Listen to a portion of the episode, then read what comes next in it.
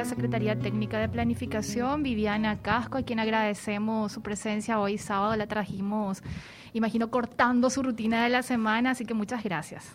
Muchas gracias, Prince. Muchas gracias, Roberto. Y acá un gusto realmente para nosotros estar con ustedes y comentarles un poco el trabajo que estamos haciendo desde la STP y el Gobierno Nacional. Justamente ya como, como directora macrofiscal yo estuve trabajando en este proceso de, de reforma del Estado. Es un proceso que se viene dando desde inicios del gobierno realmente.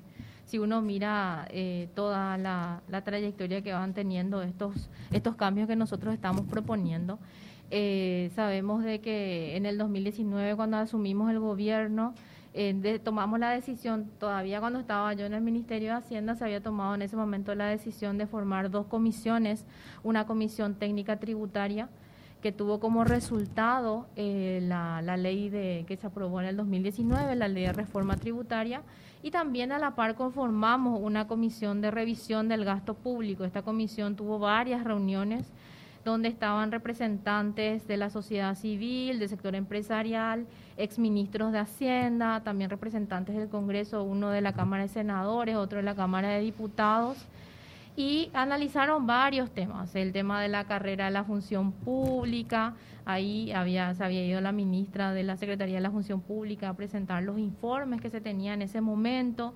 también tuvimos acceso a los informes tanto del Banco Mundial como del BID de que hablaban de que se podía dar un ahorro importante en términos de gasto público si se mejoraba la eficiencia en tres sectores básicamente, la función pública, las compras públicas y las transferencias.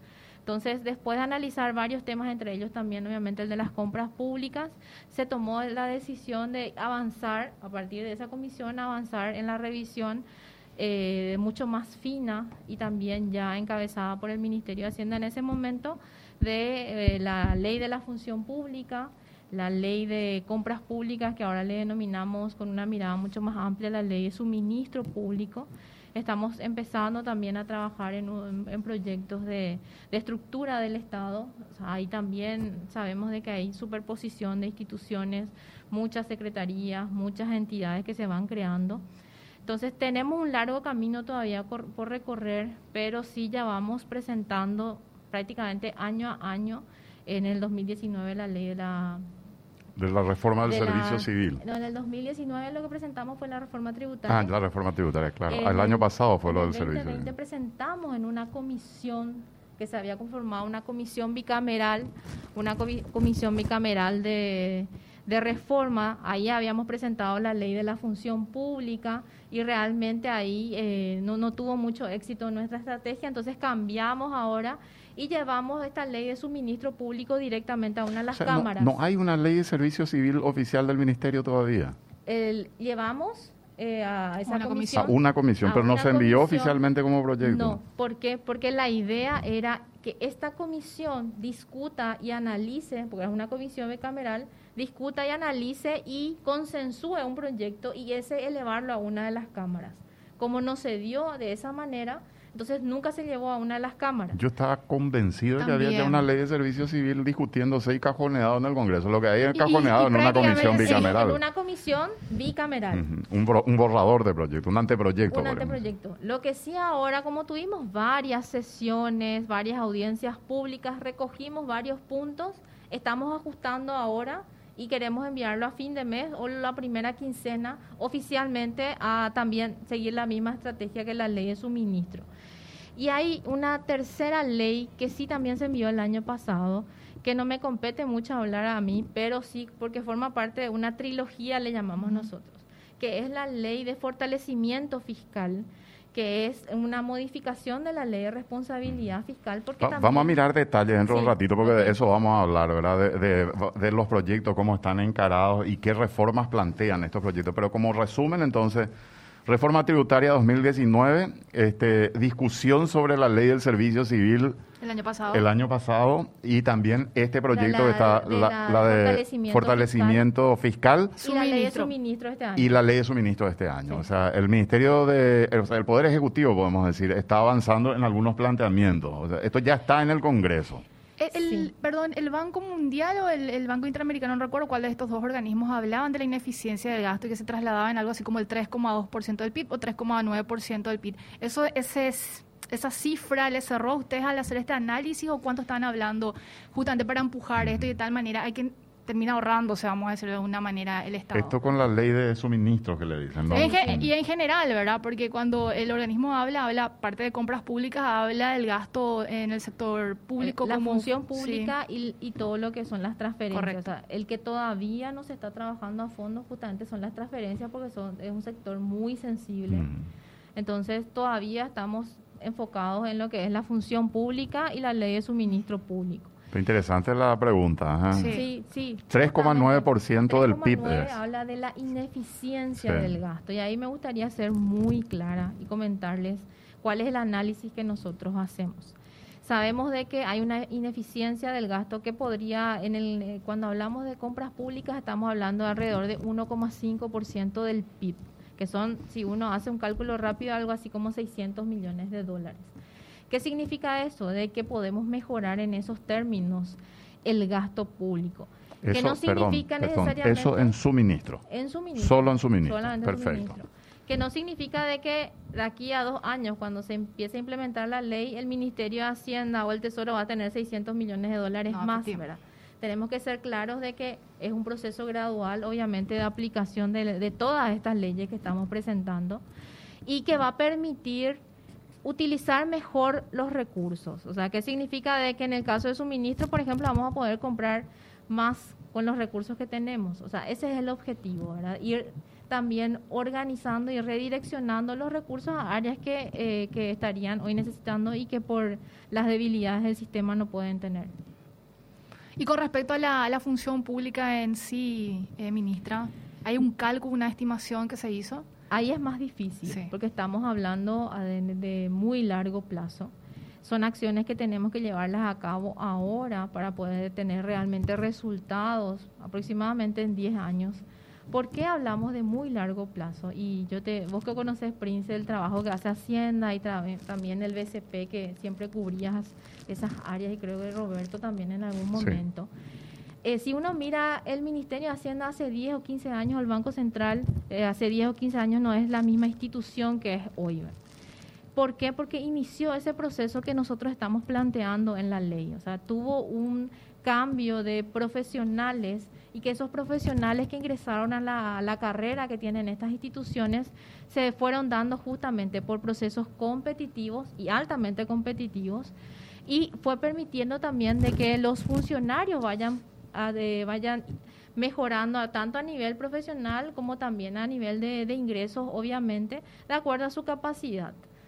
Entonces, ese cambio tenemos que buscar que se dé en las demás instituciones del sector público. Por eso yo te hablo de que es un cambio más lento. El de la función pública es un cambio más lento porque estamos hablando de personas, o sea, la gente que se va a jubilar tiene que salir de la función pública y luego eh, hacer ese recambio. No es tan inmediato o de mediano plazo como si estamos hablando de la ley de suministro. Aparte que se encuentran con contratos de, trabajo, contrato, contrato colectivo de trabajo, que también tiene varios beneficios, ¿verdad, eh, ministra? Imagino que eso también tiene que tienen que tratar de compaginar con la ley que están empujando. En algún momento van a tener que convivir los dos sistemas, ¿verdad? El sistema nuevo, que ya va a ser la gente que va a entrar con las reglas nuevas, y el sistema existente que a la larga va a tener que ir, obviamente, teniendo mayor peso el sistema que vaya usando primariamente. Yo quiero volver a esa comparación que hizo Prince del informe del Banco Interamericano y la, los trabajos que están haciendo. No,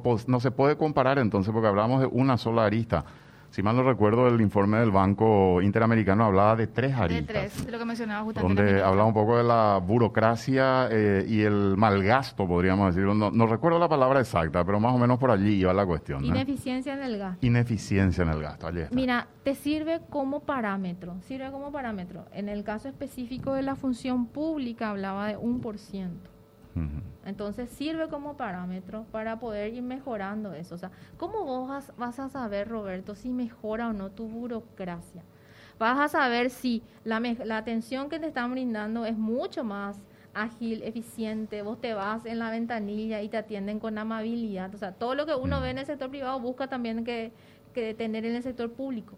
Va cambiando, pero es mucho más lento el proceso. Entonces, yo sabes que yo, yo creo, perdón, Viviana, el, me parece que sí hay que, este, no, no sé cómo lo están trabajando dentro de esto porque no conozco el, el sistema de trabajo que están teniendo, pero para mí una cosa fundamental es esto que se viene discutiendo. Por ejemplo, te doy un ejemplo nomás, el, el famoso tema del servicio de catastro y la, el registro público. Eso tiene que ver directamente con la posibilidad de hacer negocios, de generar fuentes de empleo, de mover dinero que genera pagos al fisco, una cantidad de cosas que yo no sé si son medibles o no, pero esta es una cuestión que la venimos discutiendo hace años, de, de, este, informatizar absolutamente todo y que todo funcione en una misma línea del Estado. Después tenemos los sistemas. Yo no sé por qué no hay un plan de trabajo de modernización del sistema informático de todo el sector público, por ejemplo. Venimos discutiendo Instituto de Previsión Social, Ministerio de Salud, que tratan de instalar un software, un sistema informático que permita una trazabilidad del tratamiento de las personas con sus este, recetas médicas, con su depósito de medicamentos y un cruce de todo eso de tal manera que la verdad no se haga eh, con parte de todos esos beneficios y se quede con una parte o no llegó todo, que uno puede ocurrir cualquier cosa en las instituciones.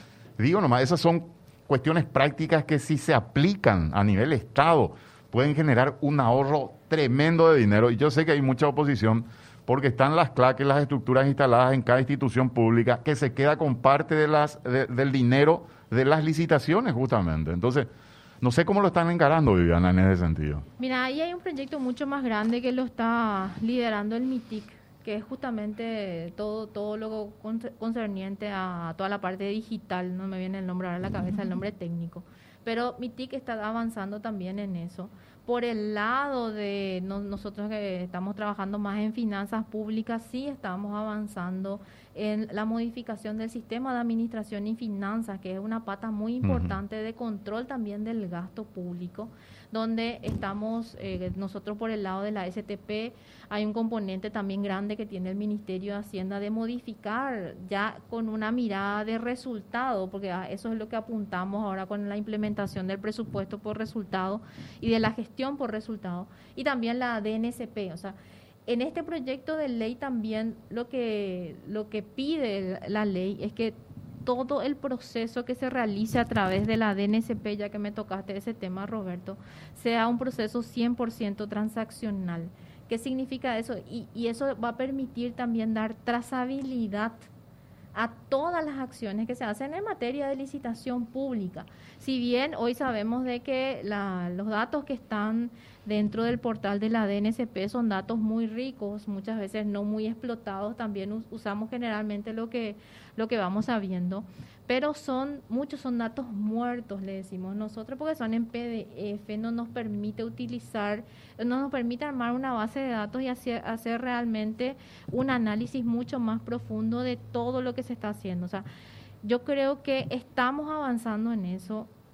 Es un proceso difícil, también generalmente hay resistencia en, varios lugares, pero con la ayuda de la ciudadanía, nosotros que hablamos mucho con, también con muchos sectores, es lo que nos piden a nosotros como Estado, de que vayamos avanzando en esa línea de que toda la información esté visible también y que la ciudadanía pueda conocer todo lo que hace el Estado y el gobierno. La reforma tributaria hizo caer la recaudación sobre los asalariados y retiraron impuestos a la renta de las empresas.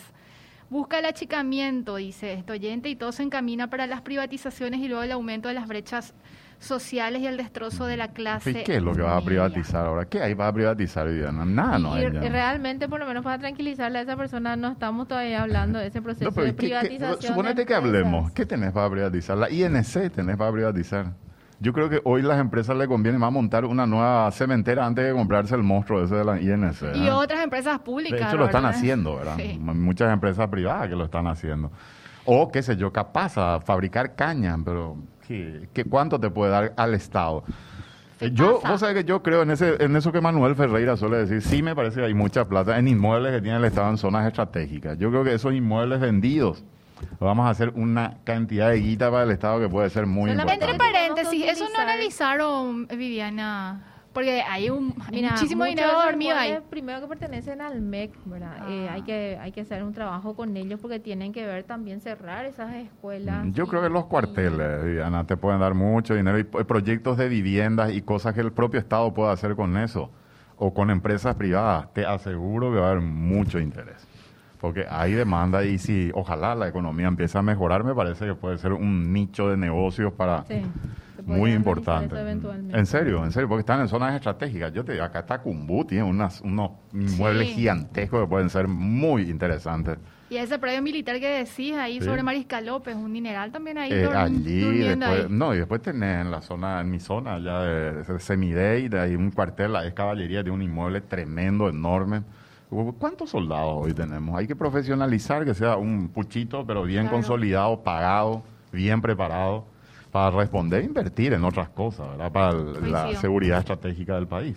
No digo, digo, eso así. Sí, sí, claro. un comentario nada más, ¿no? Pero ahí se van a meter dentro de esas ideas. Otro mensaje en la función pública hay mucha desigualdad en los salarios y eso va en detrimento de los buenos funcionarios. Vamos a hablar del tema en un ratito.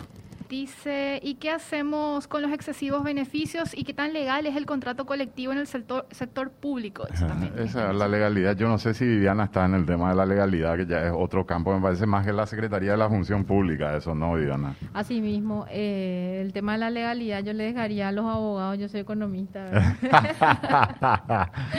Pero es muy discutible. es, un punto de muy interesante de discusión. Es, discutible y es analizable, obviamente, ¿verdad? Realmente parece que el tema de mayor interés es la función pública. La función pública es un tema siempre muy sensible, ¿eh? por, lo que se ve, por lo que se escucha, porque hay que ser sincero, Viviana, el sector público hoy es un sector altamente privilegiado en este país. Durante la pandemia, hace un año y medio, cuánta gente perdió el laburo, cuánta gente tuvo que cambiar de hacer algo, cuánta gente está facturando mucho menos, muchísimos paraguayos. La informalidad cobra menos. Cobra menos, era muchas empresas cerradas también, era hay menos lucro. Y bueno, eh, esto tiene un impacto. Sin embargo, el sector público, el funcionario está tranquilo. Ningún funcionario fue echado durante esta pandemia. O sea, el Estado no los puede echar.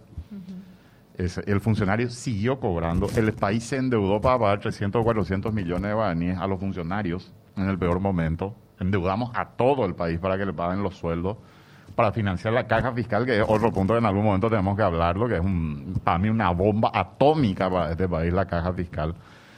Entonces estamos hablando, yo siempre digo, y se enojan los funcionarios en contra. Pero la población económicamente activa es de 3.800.000 aproximadamente. Estamos hablando de cuánto? De 350.000 funcionarios. Estamos hablando de menos del 10%, del 8% de todos los que trabajan o pueden trabajar. ¿Eh? Entonces, de esa fuerza de, laboral que tenemos, el 8%. Y todo un país paga impuestos para soportar la carga de ese 8%. Entonces, y el promedio de salario del sector público, el promedio, el medio de salario, es el doble que el medio del salario del sector privado. Tiene jubilación asegurada, tiene seguro médico pagado por los paraguayos, tiene cantidad de beneficios que muy poca gente lo tiene en el sector privado. ¿eh?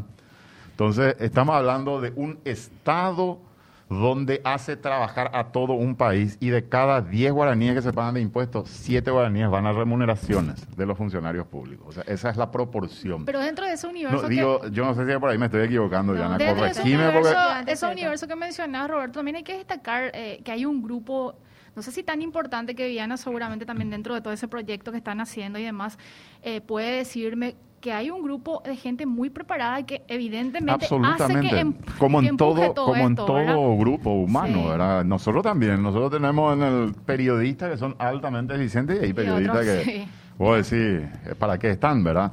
Eh, pero este, digo nomás que, eh, y en, qué sé yo, en los ingenieros lo mismo, y los arquitectos lo mismo, los abogados, yo también soy abogado, pero cada abogado que vos escuchás, ves o lees lo que escribe y decís, Dios mío, este no pasó del sexto grado. Hay que también ir aclarando, de los 350 mil, prácticamente entre más de 70 mil son docentes.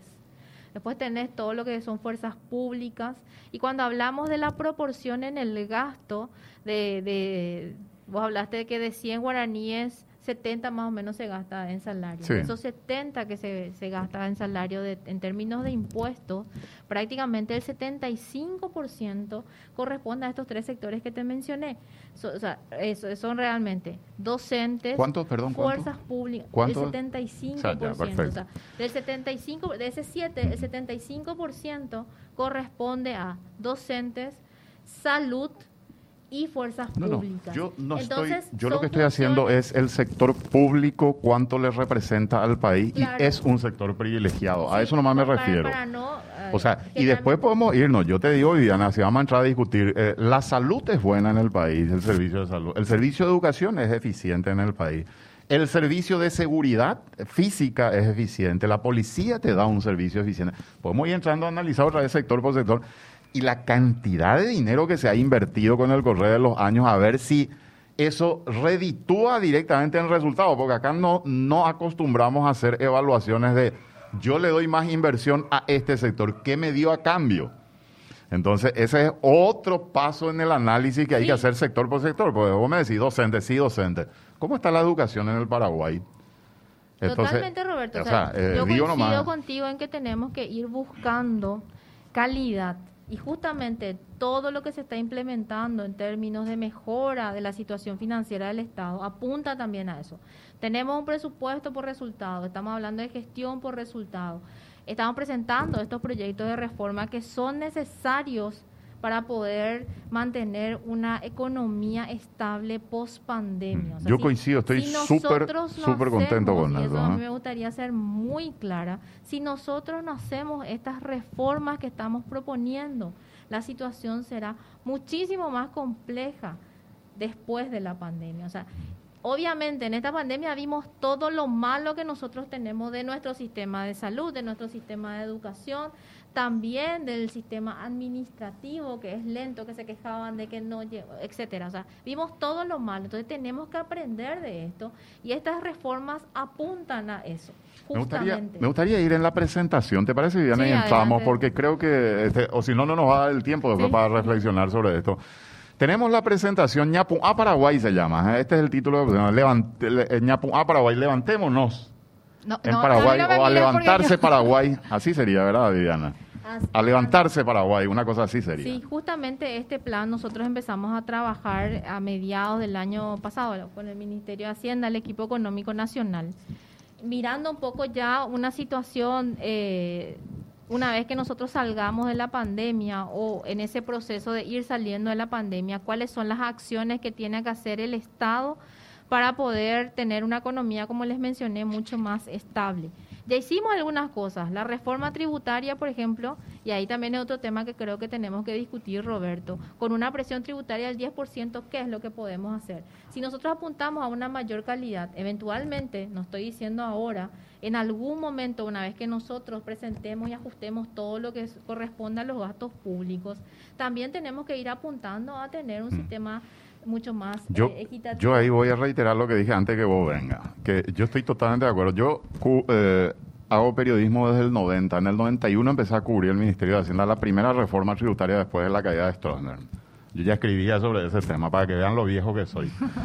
Desde la primera reforma tributaria nos prometieron una, una racionalización de los gastos y cada reforma que se hizo, la de 2003, la del 2012, 11, no recuerdo, 13, no recuerdo la fecha, y la última, nos prometieron una reforma en el sector de gasto. Incluso se firmó un acuerdo en el 2003 con aquella eh, ley de adecuación fiscal, donde el único punto que no se cumplió es ese punto. Entonces, yo tengo una postura, yo, Roberto Sosa, tengo una postura de principio, yo rechazo cualquier reforma, aumento de impuestos o creación de impuestos hasta que... se haga esa reforma como condición. Pues yo estoy de acuerdo que hay que pagar más impuestos, pero que primero demuestren y pongan las condiciones para que el Estado gaste bien la plata que se le va a dar. Y por eso, Roberto, nosotros estamos dando pasos concretos. Mm, yo espero que el Congreso los apruebe. Entonces, estamos presentando estos proyectos de ley obviamente también estamos haciendo el trabajo con el Congreso para que se aprueben estas leyes, se implementen estas leyes. Y como vos bien lo dijiste, una vez que esté todo implementado, se discutirá seguramente ese tipo de cuestiones. Nosotros hoy no queremos discutir eh, aumento de impuestos, porque ya lo presentamos ahora, o sea, presentamos una reforma tributaria hace poco, no, se es está aplicando todavía, todavía se está empezando a aplicar recién, necesitamos todavía que esa reforma sea mucho más sólida y después, obviamente, hablar de eso. Hoy nuestra prioridad es mejorar la eficiencia del gasto público a través de estos proyectos que estamos presentando. Bueno, seguimos con esta presentación. a Paraguay se llama el conjunto de leyes para la transformación del Estado. Hay que decir que todos los programas que vino empujando el gobierno están en guaraní. Sí, sí, sí, a mí me gusta, ¿eh? Sí, Bautizarlo en guaraní. y no sé cuál era otro, pero hay un conjunto ¿Cuál era otro? No sé, pero había unos cuantos. Sí. Y este es a Paraguay. Bueno, vamos con el con las placas, ¿eh? Y Viviana va manejando un poco acá explicándonos rápidamente cada uno de ellas.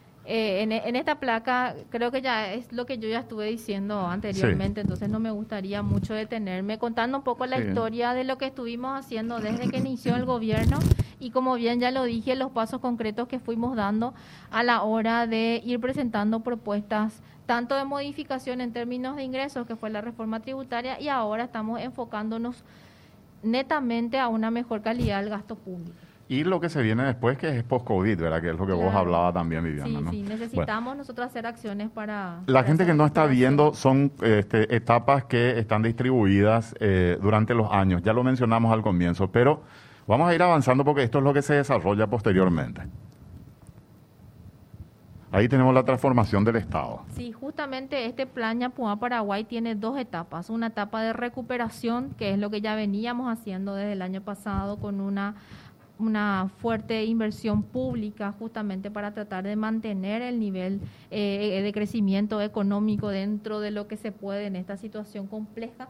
Y también una, una pata, la otra pata por decirlo así, sería todo el proceso de transformación del Estado donde tenemos diversas leyes eh, y no solamente leyes, también acciones que, puede, que logren mejorar el clima de negocios, y básicamente todo este abanico de cuestiones tiene como un, orden casi cronológico, ¿verdad? El sistema de compras públicas, que es lo que ya presentamos ahora a principios de mayo, la función pública y la reforma del servicio civil que corresponde básicamente al sector administrativo. ¿Cuándo irá ese proyecto al Congreso, Viviana? Eh, fines de mes es la, meta que nosotros de este. De, este, mes, o sea, en mayo sería. ah, mira qué interesante. Perfecto, perfecto. Después tenemos el, todo lo que se refiere a la organización del Estado, que es un proyecto bastante complejo donde tenemos Eso es un poco ver si hay duplicación de funciones, ese tipo de cosas. ver la duplicación de funciones, etcétera. Ahí está llamada como ley de responsabilidad 2.0, pero le denominamos al final Ley de Fortalecimiento de la Institucionalidad Fiscal, que es una modificación de la Ley de Responsabilidad Fiscal. Eso no está todavía. Eso está en el Congreso, se envió en diciembre del año pasado, ya está también en el Congreso. La Ley de Administración de Pasivos, que ya se aprobó, ya se aprobó. Todo el proceso de formalización del empleo, donde está trabajando fuertemente el Ministerio de Trabajo. La reforma del sistema de salud, no sé si ustedes se acuerdan al inicio lo de formalización del, empleo es para el sector privado. o es para, el, sector, privado, para el sector privado, donde está el Ministerio de Salud, también el IPS, también tributación, o sea, varias instituciones que están trabajando eh, en este proceso de formalización del empleo. La reforma del sistema de salud, cuando iniciamos nosotros el gobierno, se había empezado a hablar de la posibilidad de reformar el sistema de salud se avanzó hasta un punto. Ahora, obviamente... la, eh, pandemia lo que nos va a dejar es una feroz estructura, pero ojo que allí hay que eh, darle cobertura con el personal suficiente y los gastos que ellos demandan. Entonces, salud nos va a requerir más plata sin lugar a dudas. ¿eh? Totalmente. Realmente, salud va a ser para seguir manteniendo esta estructura que estamos teniendo ahora porque duplicamos la cantidad de camas. O sea, realmente se hicieron acciones, o ningún sistema está pudiendo aguantar todo este, este proceso tan complejo que estamos viviendo nosotros. También relacionado a la mejora del clima de negocios, lo que vos mencionaste, que, es la Superintendencia de Jubilaciones y Pensiones. Ya hay un proyecto de ley entre el Ministerio de Hacienda, están evaluando nomás también el momento para poder remitirlo al Congreso. Un tema siempre sensible también. Sí, totalmente sensible. Y la reforma de la Carta Orgánica de la Agencia Financiera de Desarrollo, que sí también ya está en el Congreso. Entonces, un abanico de acciones que fuimos... Eh, que fuimos trabajando desde el equipo económico nacional y que varias de ellas ya están en el Congreso y que depende de la aprobación. Bueno, pasamos a la siguiente. por favor. Y ahí están las tres leyes que, eh, que estamos presentando y estamos ahora socializando que es la ley de fortalecimiento de la institucionalidad fiscal, la ley de suministro público, que reemplazaría a la ley de contrataciones públicas, donde lo que se busca es darle una mirada mucho más amplia a todo, a, todo el proceso de compras públicas, no solamente enfocarnos en la compra, sino también en otras etapas que no se estaban analizando de la manera correcta. Entonces, y después la ley de la, de la función pública. En el siguiente, este, esta presentación es un poco este un poco el resumen, las tres patas, digamos, pero, del, sí, este plan que tienen. la trilogía que le llaman. trilogía le llamamos ah, nosotros, de las tres leyes. Y la primera ley es como que el paraguas de, de las otras, ¿verdad? O sea, eh, van de la mano y eso también es importante. Todo, como, como estamos trabajando un equipo, todas las leyes están vinculadas y están relacionadas, todas siguen la misma lógica. Y eso es muy importante también porque no todo, todo está ordenado, ordenado de una manera bastante muy bien analizada.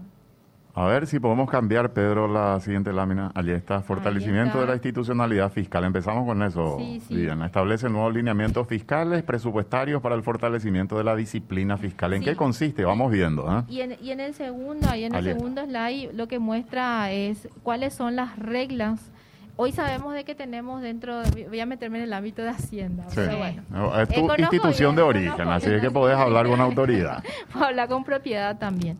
Hoy la ley de responsabilidad fiscal básicamente tiene tres reglas. No habla de la regla del límite de la deuda pública, que, era un, que es un tema constantemente discutido y más cuando se analiza el presupuesto. Entonces, una de las debilidades que tenía nuestro sistema justamente era, era eso, ¿verdad? De, no tener ese límite a la deuda. Eh, entonces se le suma esto como límite máximo al... 40% del PIB. Hoy estamos en el 33. 33, 34%. 34%. O sea, nos queda 6% más del producto, o depende si el producto va aumentando y podemos endeudarnos más. Claro, claro, eso va a depender cómo vaya evolucionando la economía. Y lo que se establece también ahí, Roberto y Prince, es cómo retornar. O sea, obviamente, situaciones eventuales, pandemia o complejos como alguna catástrofe que pueda ocurrir uno puede sobrepasar ese 40%, pero lo que te da la ley es cómo vas a retornar otra vez al 40%. La misma cosa con, con el déficit del 1,5%. Que, que hoy, o sea, estaba ese, ahora se cambió un poco por la pandemia, ¿verdad? Ahora pero, se cambió. Pero lo normal era 1,5% del PIB. Así mismo, Roberto, pero lo que no te decía la ley era cómo retornar. O sea, por ejemplo, en el año 2019 llegamos a un déficit de casi el 3%, 2,8% si mal no recuerdo cerramos, pero es imposible bajar de un déficit al 2, del 2,8% a un déficit del 1,5% para el año que viene. Entonces, lo que esta ley este regula que vas a tener tres años para retornar otra vez, una vez que vos llegues a ese tope del 3%, que es lo que se establece en la ley. Recuerden que este año tenemos como límite del 4% y también de que este límite es hasta el 36%, o sea, pasamos el 36% y ya tu déficit puede ser del 1% nomás. perfecto. Entonces es como te pone un tope como para volver a la... Un freno, básicamente, para que vos vayas retornando. Y, las reglas de contención del gasto corriente, esto es muy importante porque este es un sector, el, Estado, para que la gente entienda un poco, está, tiene diferentes tipos de clasificaciones. Una de ellas es la del tipo de gasto, que es corriente y capital, ¿no? Así mismo. Y la de financiamiento posteriormente si, si hay déficit o superávit, ¿verdad? Asimismo, es justamente hoy la ley de o la regla de gasto corriente primario establece de que el gasto corriente primario puede aumentar hasta un 4% más inflación, sumado 8% en términos nominales, ¿verdad? Pero vimos también de que obviamente eso también hace que requiera mucho, porque no va siguiendo el mismo ritmo también de crecimiento del gasto muchas veces en los ingresos que nosotros como Estado podemos ir generando. Entonces lo que estamos proponiendo es que sea esta regla mucho más restrictiva y donde hablamos solamente de un crecimiento del 2%. Esto es mirando justamente la situación post pandemia y lo complejo obviamente que va a quedar el fisco con todo este endeudamiento adicional que se tuvo que hacer para poder atender esta crisis.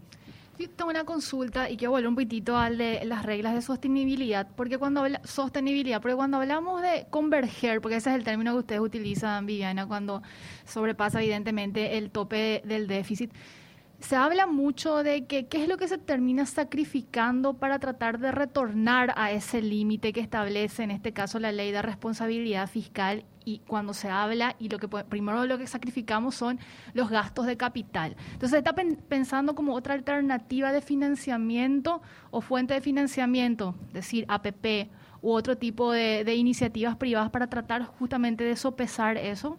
Sí, por eso siempre hablamos también desde el gobierno de que lo que nosotros buscamos con esta propuesta de ley no es eliminar la inversión pública o desacelerar la inversión pública. Lo que estamos buscando es que haya otras fuentes de financiamiento adicionales a las que ya estábamos acostumbrados en los últimos años, que obviamente hace también que el ritmo de endeudamiento crezca de manera de la, de la manera que eh, se estuvo comportando en los últimos años. Entonces, lo que estamos proponiendo nosotros es buscar alternativas eh, como las APP u otro tipo de modalidades. Ahora estamos analizando, y como STP, por ejemplo, estamos analizando otras alternativas, principalmente APP. Tenemos como una lista que estamos trabajando con algunos organismos internacionales que nosotros le llamamos los proyectos APPables. Entonces, que es como una lista para que obviamente el Estado siga invirtiendo, pero a través, ya que en este caso, del sector privado. Básicamente acá lo que estamos mostrando son los principales cambios de la ley de suministro y contrataciones públicas, que es la que estamos ahora socializando. Hicimos con varios sectores a mediados del año, del mes que viene, vamos a hacer una socialización masiva también de este proyecto de ley. Y como ya mencioné anteriormente, lo que estamos proponiendo en este proyecto de ley es no solamente darle énfasis a la gestión de los contratos necesariamente, sino darle una mirada mucho más amplia, es decir, al sistema de suministro público. Este sistema de suministro público va a tener dos, el, el inicio y su final es lo que ahora enfatizamos bastante, es decir, la parte del proceso de planificación de la compra que todo el mundo diría, pero eso no se hace y realmente se hace... Eh, Institucionalmente, digamos, sectorialmente. Se hace sectorialmente y lo que estamos queriendo es esa etapa que también vaya de la mano con la etapa de elaboración del presupuesto. Es decir, que las instituciones que van solicitando recursos para su presupuesto también justifiquen en qué van a gastar, qué es lo que van a comprar y también tomar decisiones en esta etapa. Ya ¿Quién, toma las decisiones? En esta etapa lo que estamos proponiendo es que eh, la decisión tome el Ministerio de Hacienda. El órgano rector del sistema de suministro público sería el Ministerio de Hacienda y la institución ejecutora obviamente va a ser la Dirección Nacional de Contrataciones ¿Administración central y entes descentralizados o solo gobierno central? Todos, entran todos. Una de las fortalezas que tiene nuestro, nuestro sistema de compras públicas es que todas las instituciones responden al sistema. O sea, la ley abarca a todas las instituciones, obviamente también respetando ciertas particularidades la autonomía, por ejemplo, de las municipalidades y de ciertas instituciones, pero sí lo que buscamos es, por ejemplo, que ya se vayan tomando decisiones en esta etapa de planificación de posibilidades de agregación de, de agregación de demanda o compras conjuntas que puedan hacer las instituciones. Hoy depende mucho de que si el que está eh, a cargo de la institución quiere o no hacer. Ahora lo que estamos proponiendo es que también se identifiquen, no vamos a hablar de todos los bienes, sino identificar bienes estratégicos de compra frecuente y decidir en esta etapa cuál va a ser la metodología de compra a instancia del Ministerio de Hacienda, del equipo económico y la Secretaría Técnica de Planificación. Yo creo que hoy han de tener ustedes, Viviana, y ha de tener la Dirección Nacional de Contrataciones Públicas, cuáles son los rubros donde hay más compras. ¿Qué sé yo, por ejemplo, te digo, medicamentos, siempre todos los años, y no solo ahora en pandemia, ahora en pandemia mucho más, pero toda la vida fue un sector de mucho dinero, digamos. Obras públicas, obras viales, por supuesto. Y yo creo que hay, no sé cuántos sectores habrá, pero no creo. Tres grandes grupos representan más o menos el 60% de las compras públicas. ¿Cuáles serían? Eh, justamente lo que, los dos que mencionaste, toda la parte de medicamentos, que sería el segundo. Medicamentos e insumos. El primero es obviamente obras públicas. Correcto. El segundo es todo lo que sea medicamentos, insumos, equipos médicos. Y el tercero es compra de petróleo crudo, que es Petropar el que realiza la compra por el volumen que ellos realizan. Si uno mira en cuanto a, a, gasto que representa, en cuanto a monto, son los rubros más importantes. Ahora, eh, Diana, 2.700 millones de dólares es lo que el Estado gasta anualmente en eh, contratación y compra. Estamos hablando, si miramos a la economía, estamos hablando de alrededor de 7,5% de la economía. Estamos hablando, si miramos en términos presupuestarios, estamos hablando del 21% del presupuesto. O sea, es un componente muy importante del gasto público y eso justamente estamos queriendo... Y ahí es donde vos hablabas de los 600 millones de dólares. Sí, eh, mencioné ese número como número de referencia, ¿verdad? Así es que uno hacía la relación entre este estudio que había hecho el BID. Otros estudios hablan, por ejemplo, del Banco Mundial, habla de 260 millones de dólares. También nosotros estamos trabajando en un estudio conjuntamente con el BID, que más o menos nos recoge esos, esos montos. O sea, es un monto importante de mejora del gasto público que podemos dar y obviamente la ciudadanía va a sentir eso, no mirando los recursos que ahorra el Ministerio de Hacienda o el Estado en este caso, sino justamente en una llegada de mejores bienes y servicios a la ciudadanía. Eso es lo que nosotros buscamos con estas propuestas, Roberto y Príncipe. No sé si queda algún otro tema porque nos quedan tres minutos prácticamente del programa. No sé si quieres cerrar con algo, Viana, de las láminas que te ¿Alguna de las láminas que te parezcan? Sí, eh, realmente más con mensajes, ¿verdad? De que nosotros creemos y estamos convencidos de que tenemos que avanzar en, estas en estos proyectos de ley que son necesarios, son urgentes.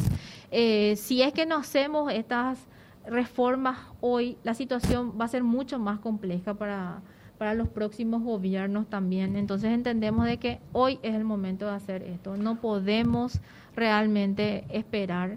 Eh, todo es un proceso gradual, no va a ser de la noche a la mañana y por eso es que pedimos de que la sociedad y la ciudadanía y todos los sectores también que están involucrados, obviamente el sector político también, nos apoyen en todo este proceso. Bueno, eh, creo que vamos cerrando, Prince. Acá hay algunos oyentes que escriben cosas interesantes. ¿eh? Yo, por ejemplo, hay uno que dice, la futura ley eh, prevé que los jubilados públicos ya no puedan trabajar en la función pública. Se refiere a la ley de servicio civil, por ejemplo. Muy interesante la, pregunta del oyente. Ahí yo creo que ese es otro tenemos que venir por cada tenemos que venir, sí, yo creo que sí. Lo del servicio civil a mí me quedan muchísimas. Yo a mí en serio me gustaría desarrollarlo y lo vamos a hablar con Manuel Ferreira seguramente para volver a tenerte, Viviana, porque a mí me gustaría entrar en detalle. Y lo de la ley de la... Vos hablaste de la ley de este, superintendencia de, de seguros. Sí, de pensión. De pensión, perfecto. Eh, eh, pero esa es la ley marco de, rector. La ley marco. Eh, pero después tenemos que entrar. ¿Hay un proyecto de ley de reforma de la caja fiscal, sí o no? Se está trabajando todavía, mm. Roberto. Pero hay, hay, un, hay un proyecto, o sea, hay un, un anteproyecto, un trabajo sobre eso. se está trabajando en eso. El mm. Ministerio de Hacienda está trabajando en eso. Porque para mí ese, esa sí es una verdadera bomba de tiempo. El, crecimiento es geométrico, es, es eh, galopante, como le solemos decir nosotros. ¿Recordás, Viviana, tener en mente cuánto el Estado actualmente está, está solventando eso, vamos, o cubriendo Un poco más de 2% del PIB, más ¿Eso anual? No, eso es lo que se está gastando en general. Ahora, lo que el, déficit son más de 100 millones de dólares, 120 creo que fue lo último. Lo que cada año el Estado va teniendo que aumentar el presupuesto, por eso sí ese, tengo, ese número tengo en la cabeza, más o menos era 80 millones de dólares al año que se estaba requiriendo, adicional al presupuesto del año anterior para, poder cubrir. eh, entonces, estamos hablando de un monto muy importante.